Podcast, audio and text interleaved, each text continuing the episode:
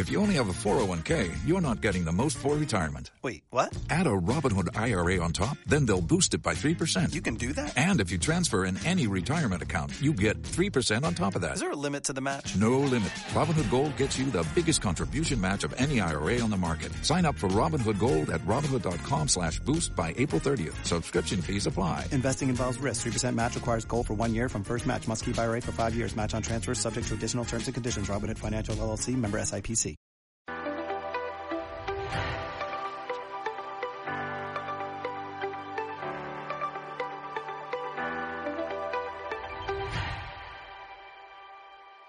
Bienvenidos una vez más, querida comunidad a Sin Experiencia.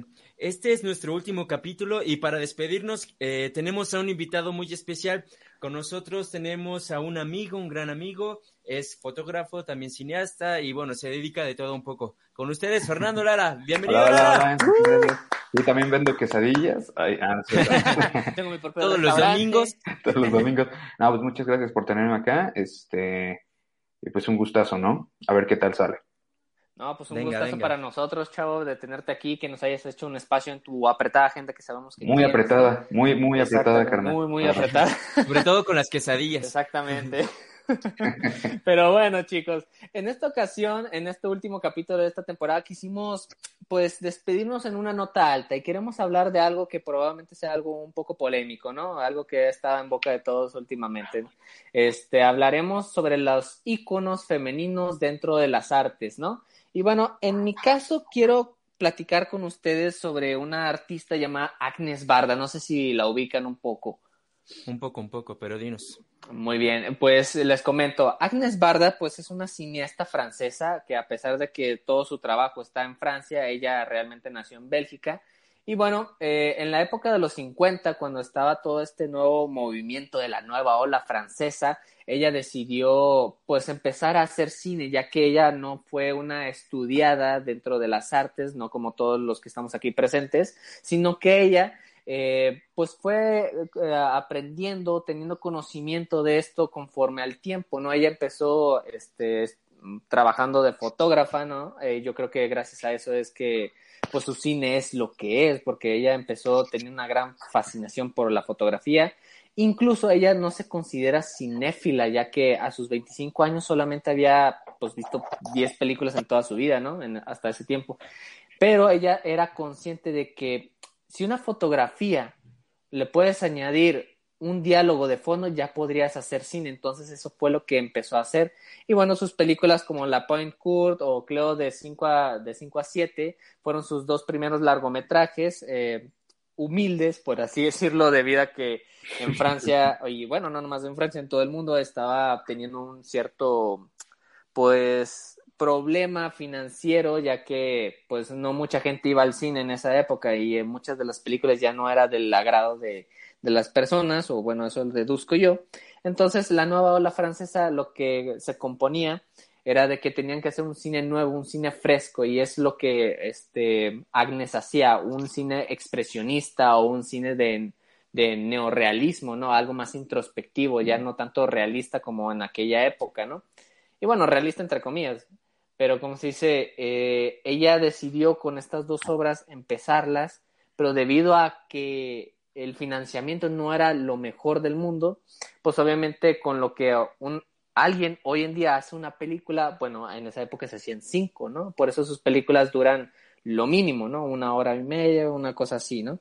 Y bueno, muchas de sus películas pues son también mensajes feministas o mensajes uh, antirracismo, ya que ella es una gran partidaria de un movimiento feminista en una época donde pues obviamente el hombre era el mayor referente dentro de las artes, este, al menos dentro del cine, no nomás en Francia, sino en todo el mundo.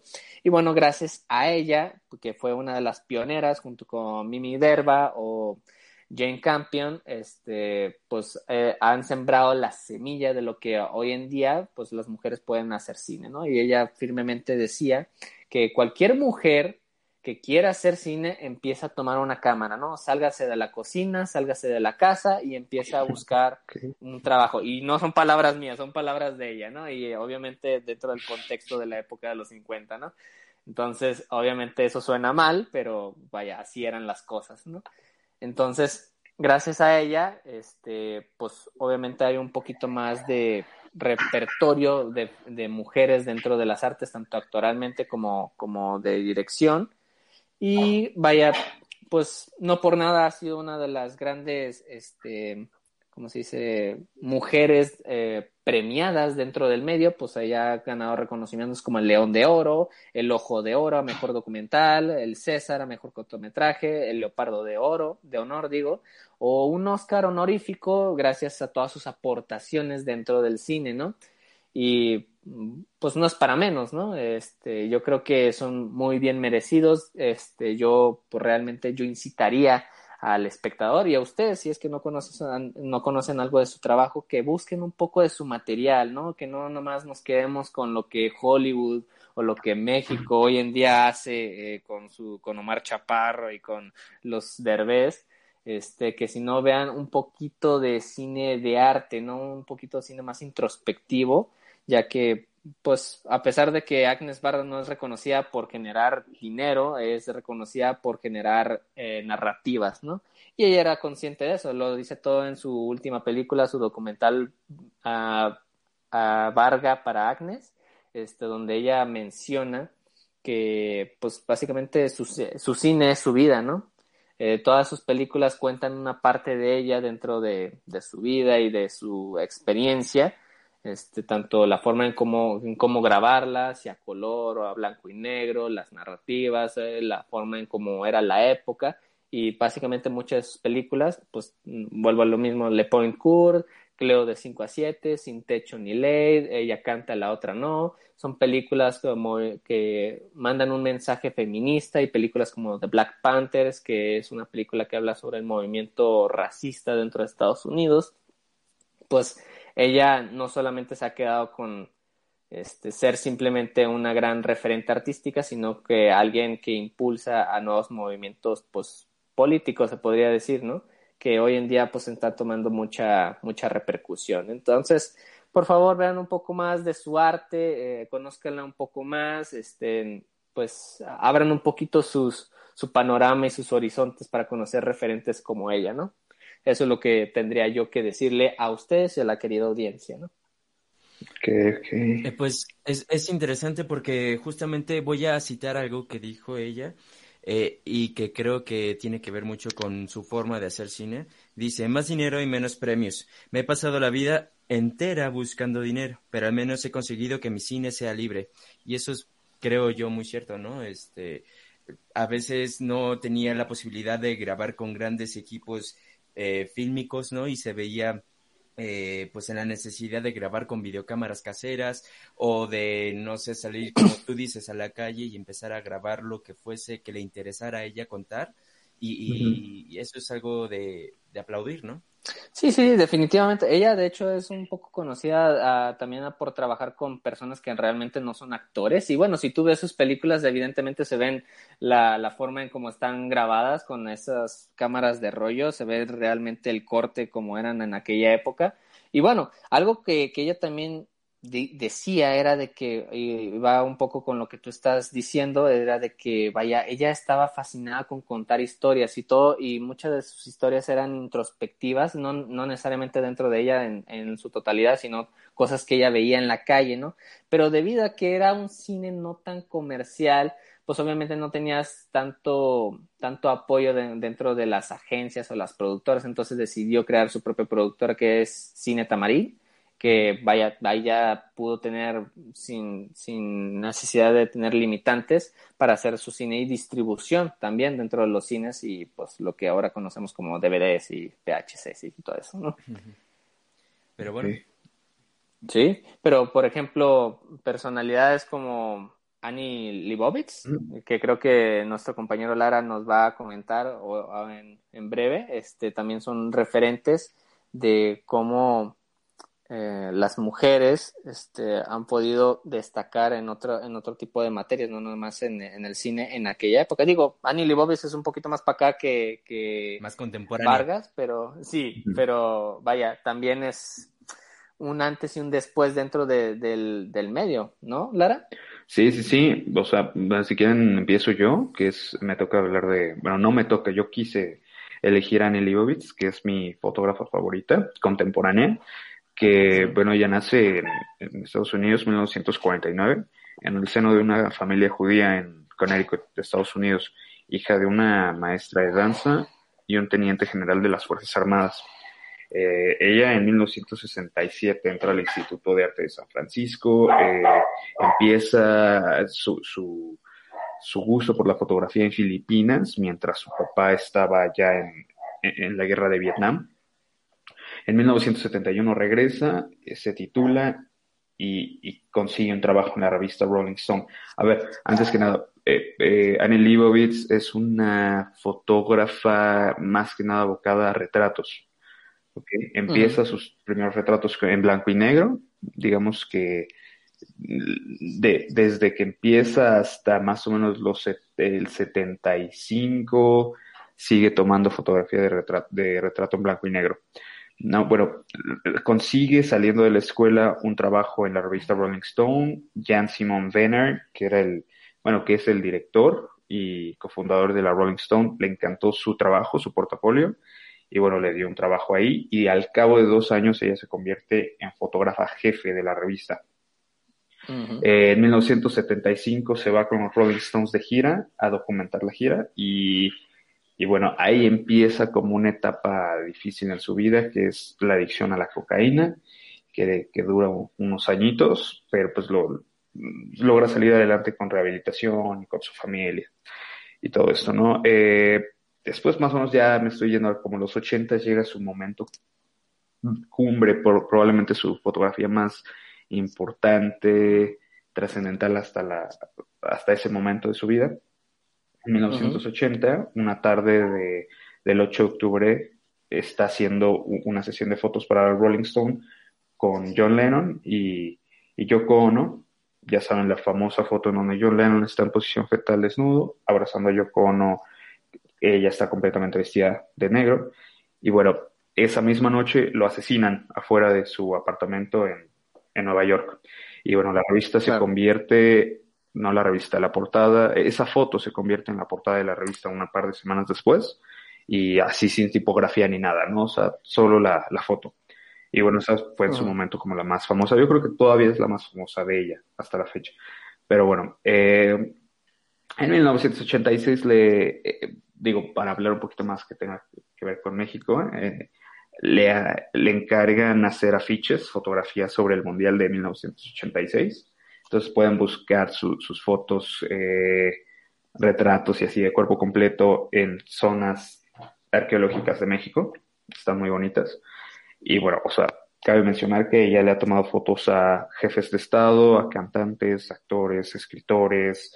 Y, y lo que más a mí personalmente me gusta de ella es su proceso creativo de, de tomar fotos, eh, que, le, que trata de conocer más a la persona antes de tomarle las fotos, de convivir un poco, de ver qué, qué es esa persona, ¿no? Como su esencia. Y así tiene más valor sentimental la foto, es más poderosa, ¿no? Y, creo que lo logra captar muy bien.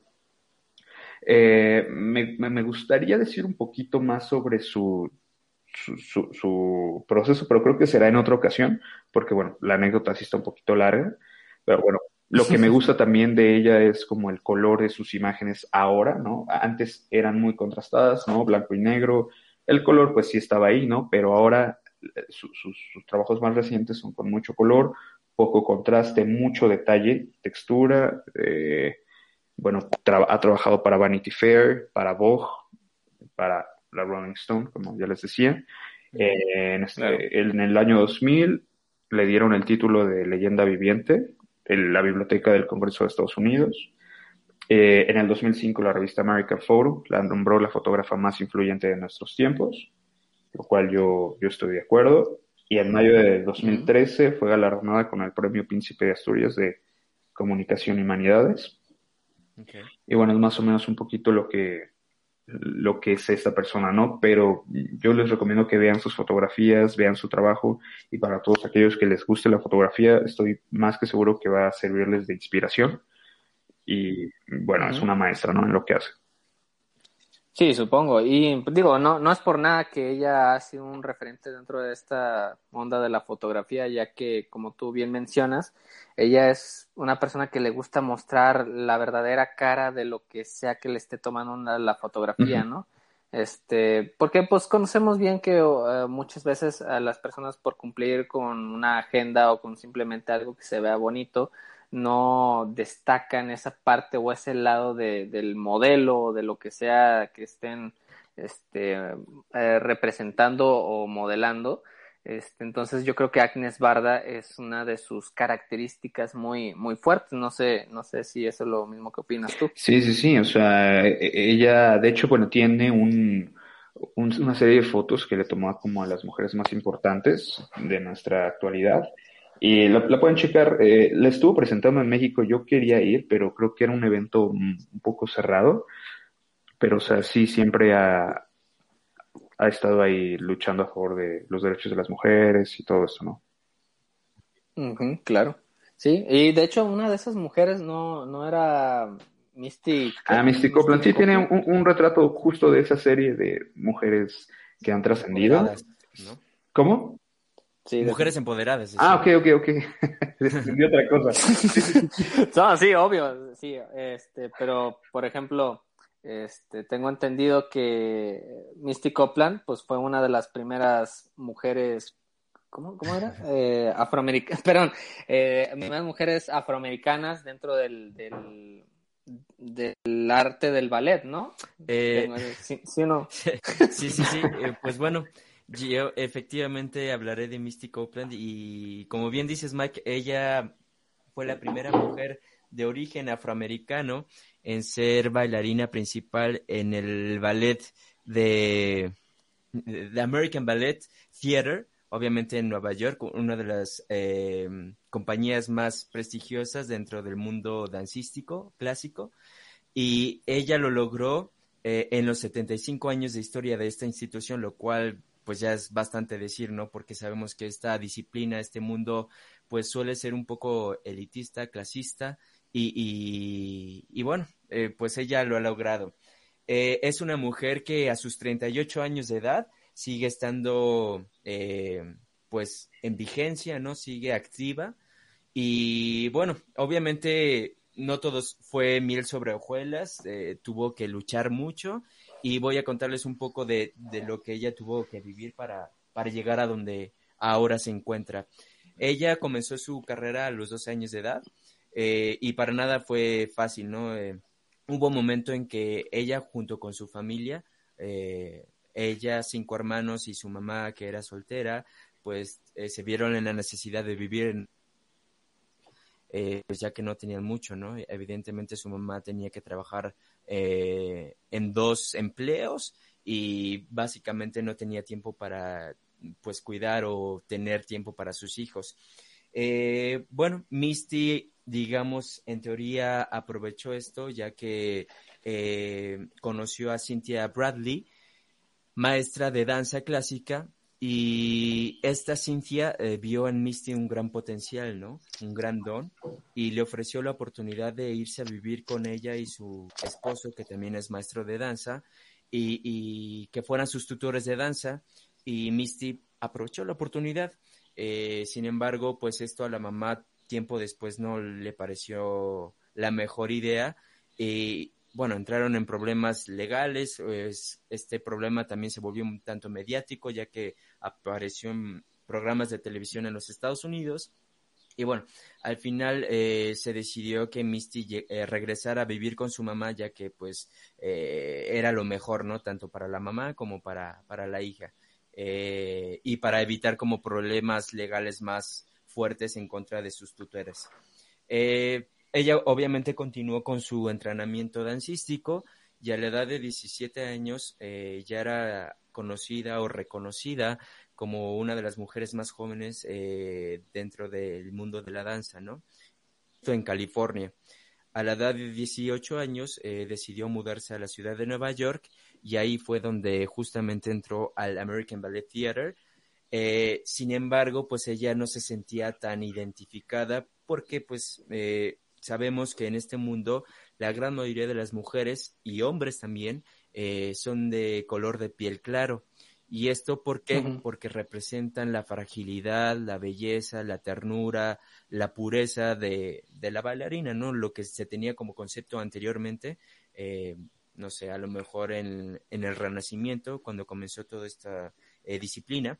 Pero bueno, eh, ella pues se sentía un tanto apartada de este mundo, a pesar de que pues era, formaba parte de, él, se sentía apartada lo superó, obviamente tuvo problemas de, pues, de, digamos, de alimentación, de personalidad, de identidad.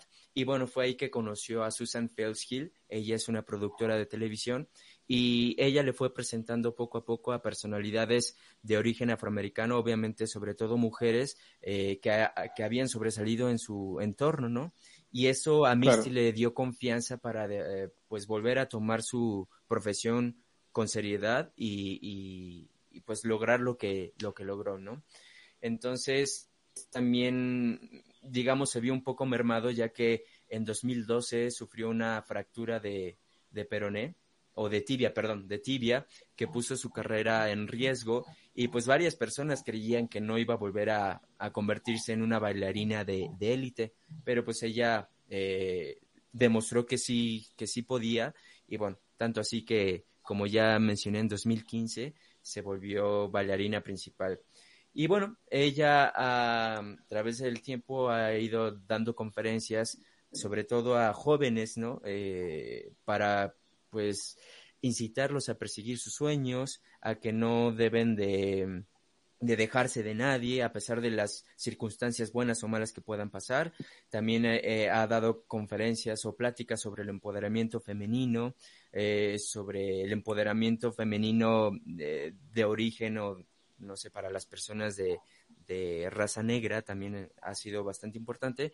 Y bueno, es una personalidad reconocida a nivel mundial como bien sabemos es eh, fotografiada por Annie Leibovitz, ha salido en revistas de moda igual como Vogue, como Elle, como Cosmopolitan, Vanity Fair, entre otras importantes.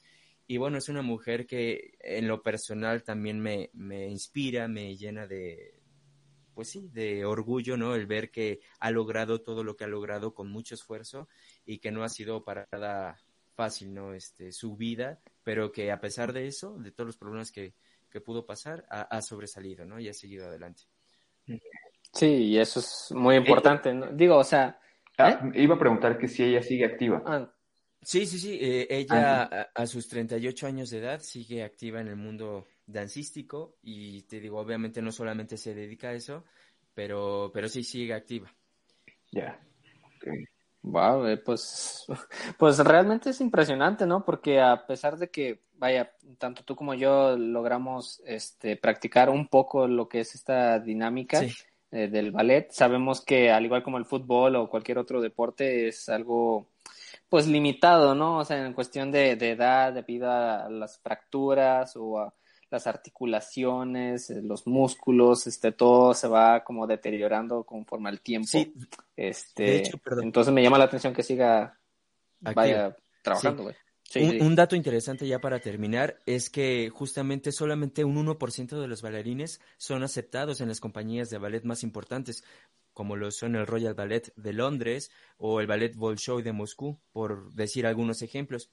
Y una vez que han sido aceptados, solamente unos cuantos ascenderán en los rangos de artistas hasta los más altos honores que tiene un bailarín eh, a lo largo de sus cortas carreras, que como bien mencionaste, pues sí son cortas como cualquier em, disciplina, bueno, deportística, ¿no? En un promedio de duración de esta carrera, pues a lo mejor podrían ser 14, 15 años de vida. Entonces, pues sí, son carreras bastante cortas, ¿no? Y que, pues si no tienes el talento y la disciplina, ¿no? La constancia, pues difícilmente vas a lograr eh, ascender, ¿no? Y, y, pues ella lo logró. Ya, Claro, o sea, y eso es muy importante, sobre todo por la limitante esta, eh, bueno, que según yo ya no es un tanto una desventaja, o bueno, quién sabe, pero de, pero de su color de piel, eh, vaya, gracias a todos sus esfuerzos y pues, su determinación y un poco, yo diría que su talento, este, y que lo fue trabajando conforme a los años, pues logró llegar hasta donde está, ¿no? Y bueno, no nomás ella, sino cualquiera de las, ¿cómo se dice?, referentes que acabamos de mencionar, obviamente todas han padecido ciertas este obstáculos pues, tragedias obstáculos tanto monetarios eh, familiares de cómo se dice económico lo que sea. Sociales. Este sociales también. Entonces vaya yo creo que son lo necesario o vaya lo lo que necesitamos nosotros saber de ellas para que nosotros nos demos cuenta de que realmente no hay obstáculo que no podamos superar, ¿no? O sea, todas estas mujeres tuvieron ciertas este, dificultades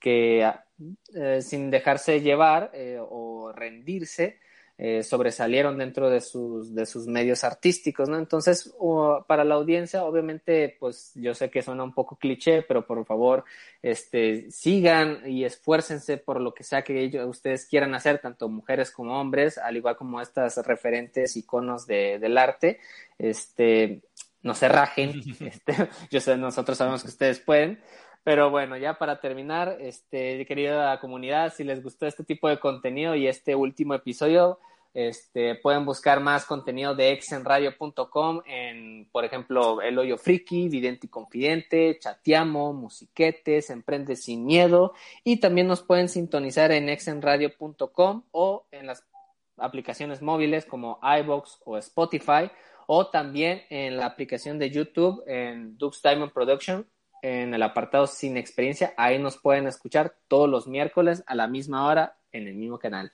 Chicos, yo soy Mike Stones. Nos despedimos, chicos. Despídense el querido público. Gracias, gracias por tenerme aquí, Mike. Y este Luis, eh, pues un placer. Y pues ya está, voy a, voy a investigar un poquito más sobre, sobre Agnes Barda, ¿no? Y, y sobre Misty Copeland, que bueno, ya sabemos un poco algo más, más, de ellas, Gracias o nos vamos con conocimiento. Y por favor, si, les gustó este contenido, por favor, oye, nos comenten para ojalá y podamos tener una segunda temporada. Así que bueno, todo dependerá de ustedes y pues muchas gracias por escucharnos.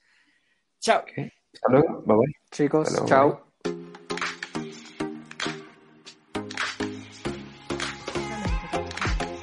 Esto es una producción de Excellence Podcast. Si te gustó, por favor califícanos con cinco estrellas y dile a quien más confianza le tengas que se suscriba. Estamos disponibles como Excellence Radio en Spotify, Apple Podcasts, iBox y YouTube, así como en excellenceradio.com. Comparte.